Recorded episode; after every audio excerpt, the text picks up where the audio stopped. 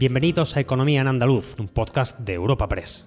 En este espacio repasamos cada semana las principales noticias económicas de nuestra comunidad. Estos son los temas que han marcado la información económica de Andalucía esta semana. El esperado plan del Gobierno para hacer frente a los efectos de la guerra en Ucrania está aquí. En total, unos 16.000 millones de euros, de los que 6.000 corresponden a ayudas directas y bajadas de impuestos y los 10.000 restantes al impulso de una nueva línea de avales ICO. Entre las medidas, veto a los despidos en empresas que reciban ayudas públicas, bonificación con un mínimo de 20 céntimos el litro de combustible para todos los ciudadanos y un límite del 2% en las revisiones de alquileres durante los próximos tres meses. Iniciativa que han sido vistas con cautela por algunos sectores productivos en Andalucía, donde empiezan a desaparecer los efectos del paro que trastocó toda la actividad económica la semana pasada y que deja un golpe de unos mil millones. Espacio patrocinado por la Asociación de Trabajadores Autónomos ATA. Comenzamos con las medidas del Gobierno para paliar los efectos de la guerra en Ucrania. Tras escuchar a sectores afectados, agentes sociales, grupos políticos y comunidades autónomas, el Consejo de Ministros aprobaba un decreto que contempla la movilización de 16.000 millones de euros. Nadia Calviño, ministra de Economía, explica cómo se desgrana esa cantidad. El plan eh, trata de, de lograr ocho objetivos, se articula eh, en un conjunto de medidas recogidas en cinco pilares y supone una movilización extraordinaria de recursos públicos de hasta 16.000 millones de euros. 6.000 millones de euros en ayudas directas y rebajas de impuestos y 10.000 millones de euros en avales gestionados a través del ICO. El plan se basa en cinco ejes y entre sus medidas destaca la bonificación con un mínimo de 20 céntimos el litro de combustible para todos los ciudadanos, no solo para los transportistas. Para empresas, lo más destacado es que se permitirá que acudan a medidas de flexibilidad como los ERTE, que ya empiezan a registrar un repunte en Andalucía, y se prohíben los despidos objetivos en sectores que reciban ayudas. Además, el tejido económico y empresarial tendrá una nueva línea de avales de crédito SICO por 10.000 millones de euros para cubrir necesidades de liquidez provocadas por el aumento temporal del coste de la energía y los combustibles. Son anuncios que se recibían de forma muy diferente según el sector en Andalucía. Los pescadores que llevaban dos semanas amarrados al 100% a la espera de conocer las bonificaciones que anunciase el Gobierno no escondían su decepción. La bonificación de 20 céntimos les parece insuficiente, aseguran, aunque volverán a faenar a la espera, advierten, de ver si les da rentabilidad. Si no, las protestas regresarán.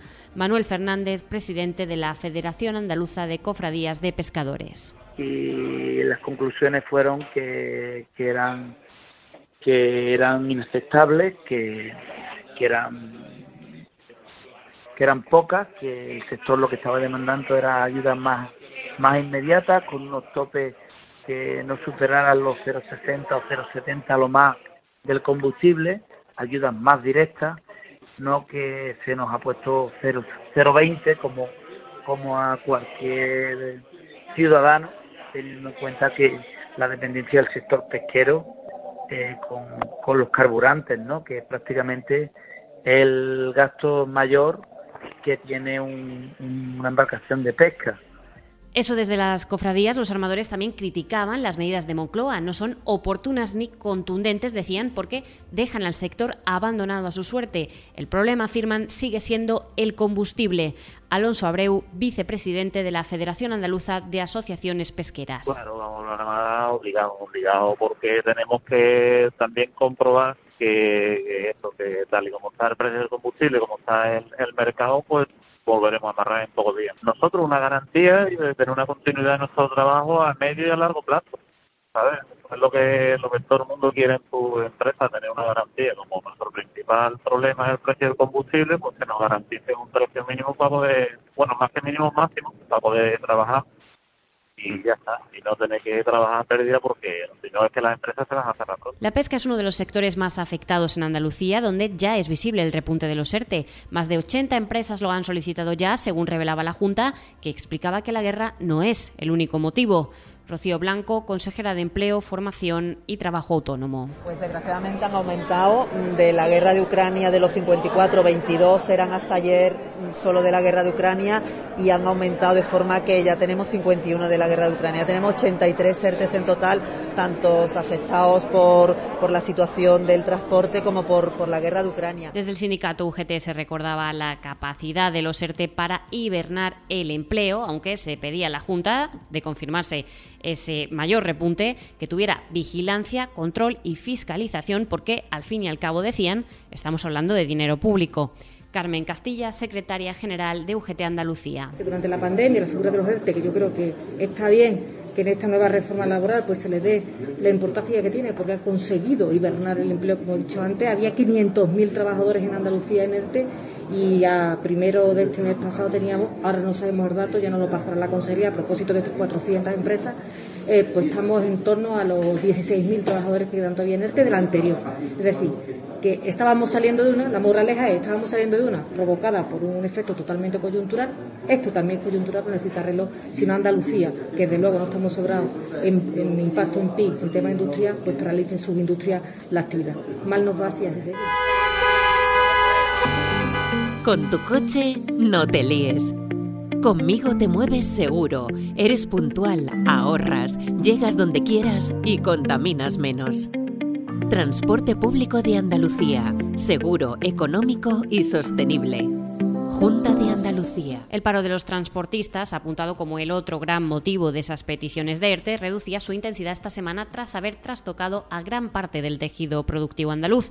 El impacto total del paro de transportistas en Andalucía asciende a casi mil millones de euros, según los cálculos que maneja la Junta, que destacaba que el paro ha trastocado, entre otros, el abastecimiento de materias primas de muchas empresas que no podían llevar a cabo su producción y ventas.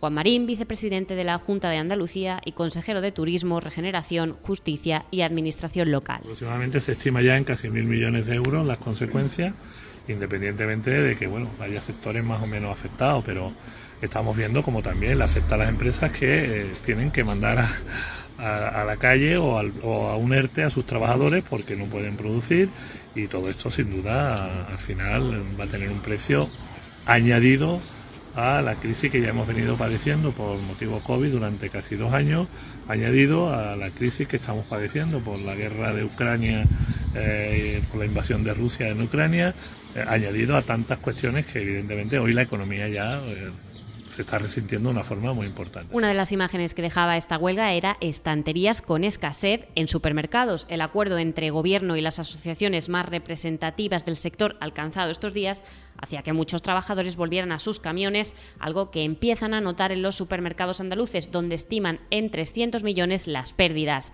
La normalidad vuelve, dicen, aunque lentamente, y aún puede verse alguna escasez.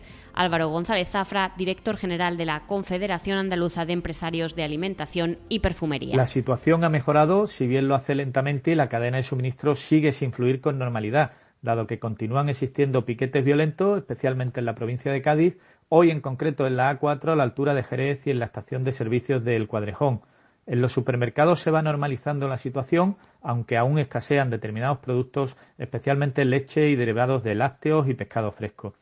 La noticia positiva es que, tras el punto de inflexión del pasado lunes, la mayoría de transportistas se ha reincorporado al trabajo tras el acuerdo del Gobierno con el Comité Nacional de Transporte, por lo que somos moderadamente optimistas con que se vuelva a la normalidad en breve. Sofía, ¿sabes que el curso que viene empieza el cole de mayores? ¿Estás contenta? Sí, papi, ya soy grande. Del 1 al 31 de marzo está abierto el plazo de escolarización para el curso 2022-2023 de segundo ciclo de educación infantil, primaria, ESO, bachillerato y educación especial. Seguimos avanzando en el compromiso por una educación de calidad. Por eso puedes confiar en la educación de Andalucía. Infórmate en el portal de la escolarización y en la APP y Escolariza, Junta de Andalucía. Pasamos a otra preocupación para un sector productivo fundamental en Andalucía, la agricultura. La sequía persiste pese a las lluvias de los últimos días y ante el golpe que se avecinan para muchos cultivos, la Junta aprobaba una ampliación del decreto de sequía del año pasado que contenía medidas de emergencia por valor de 18 millones. Con la extensión de esa medida se movilizarán ahora 141,5 millones de euros para obras hidráulicas y otras medidas de emergencia en apoyo a los sectores agrario y pesquero. El decreto ley define nuevas obras de interés de la comunidad autónoma frente a la sequía e incluye exenciones de cánones y tarifas para aquellos usuarios que vean reducida su dotación en el 50% o más. Carmen Crespo, consejera de Agricultura, Ganadería, Pesca y Desarrollo Sostenible un decreto fundamental de ampliación del decreto de sequía que aprobamos en junio del año pasado.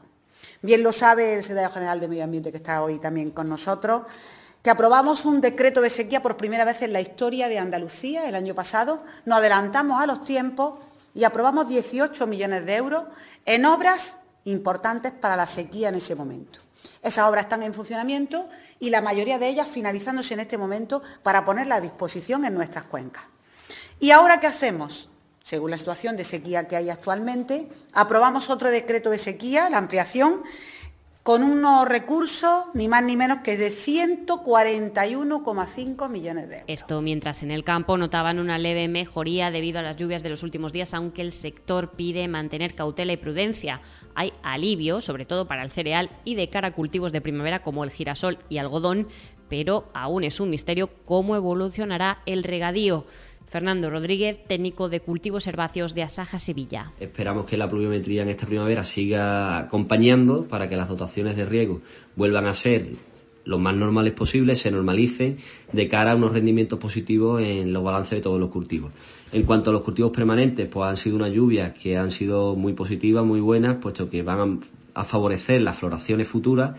En cuanto a los cultivos anuales, como los cereales, pues en algunos casos llegan algo tarde, puesto que eh, los trigos están muy padreados, han, han poco y en, la mayoría de los casos, pues, pues bueno, se puede, se puede salvar la campaña. Con respecto a las siembras primaverales como el girasol, pues son lluvias que, que bueno, que han sido muy beneficiosas, puesto que esto va a permitir una siembra positiva eh, y con un tempero óptimo.